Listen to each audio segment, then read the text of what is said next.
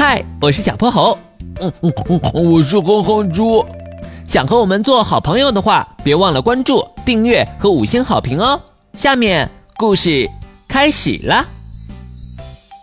小泼猴妙趣百科电台：小黄牛在偷吃零食吗？哼哼猪的肚子和下课铃同时响了起来，他瞅了一眼课表。苍天呐！为什么离放学还有一节课？我已经快饿晕了。早知道我中午不该吃那么少的。哼猪，你中午已经吃了三碗，可不能再多了。可是我的肚子确实饿扁了，不信你摸摸。好像是没有平时那么圆。小泼猴，怎么办呀？再这样下去，你即将失去你的朋友了。这样吧，我给你支一招。以前有个古人和你一样，很饿却没有吃的。他想来想去，最后在纸上画了两个饼来解除饥饿，这就叫画饼充饥。你要不要也来试试看啊？行。哼哼猪捧起小泼猴做的纸饼，放到嘴边，腮帮子一鼓一鼓的，假装咀嚼。他闭上了眼睛，努力想象自己在品尝最美味的食物。不过这个方法好像作用不大。哼哼猪嚼了好一会儿，他的肚子里依然空落落的。这时他注意到斜前方的同学小黄牛的嘴巴咂巴咂巴，好像也在吃些什么，脸上是满足的神情。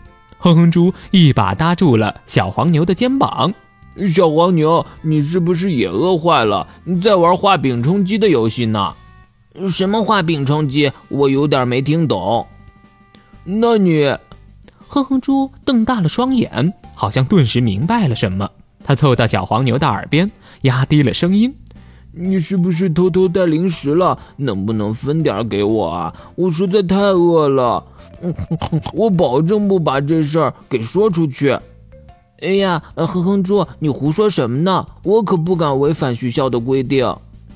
啊，那你到底在嚼什么？我在吃中午的饭菜呢。你在卡牙缝里了，小黄牛还没来得及开口，哼哼猪又马上否定了自己。不对，在卡牙缝里也嚼不了啊！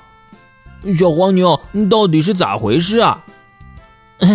我们牛啊，有个反刍的习性，会把咀嚼后咽下的食物再返回嘴里细嚼。哼哼猪惊得下巴都快掉了，还可以这样？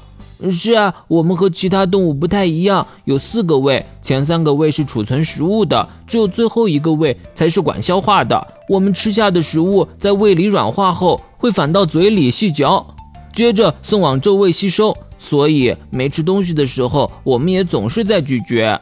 原来是这样啊！哼哼猪回到了自己的座位上，轻轻地叹了口气。嗯，看来我只能继续给自己画点大饼了。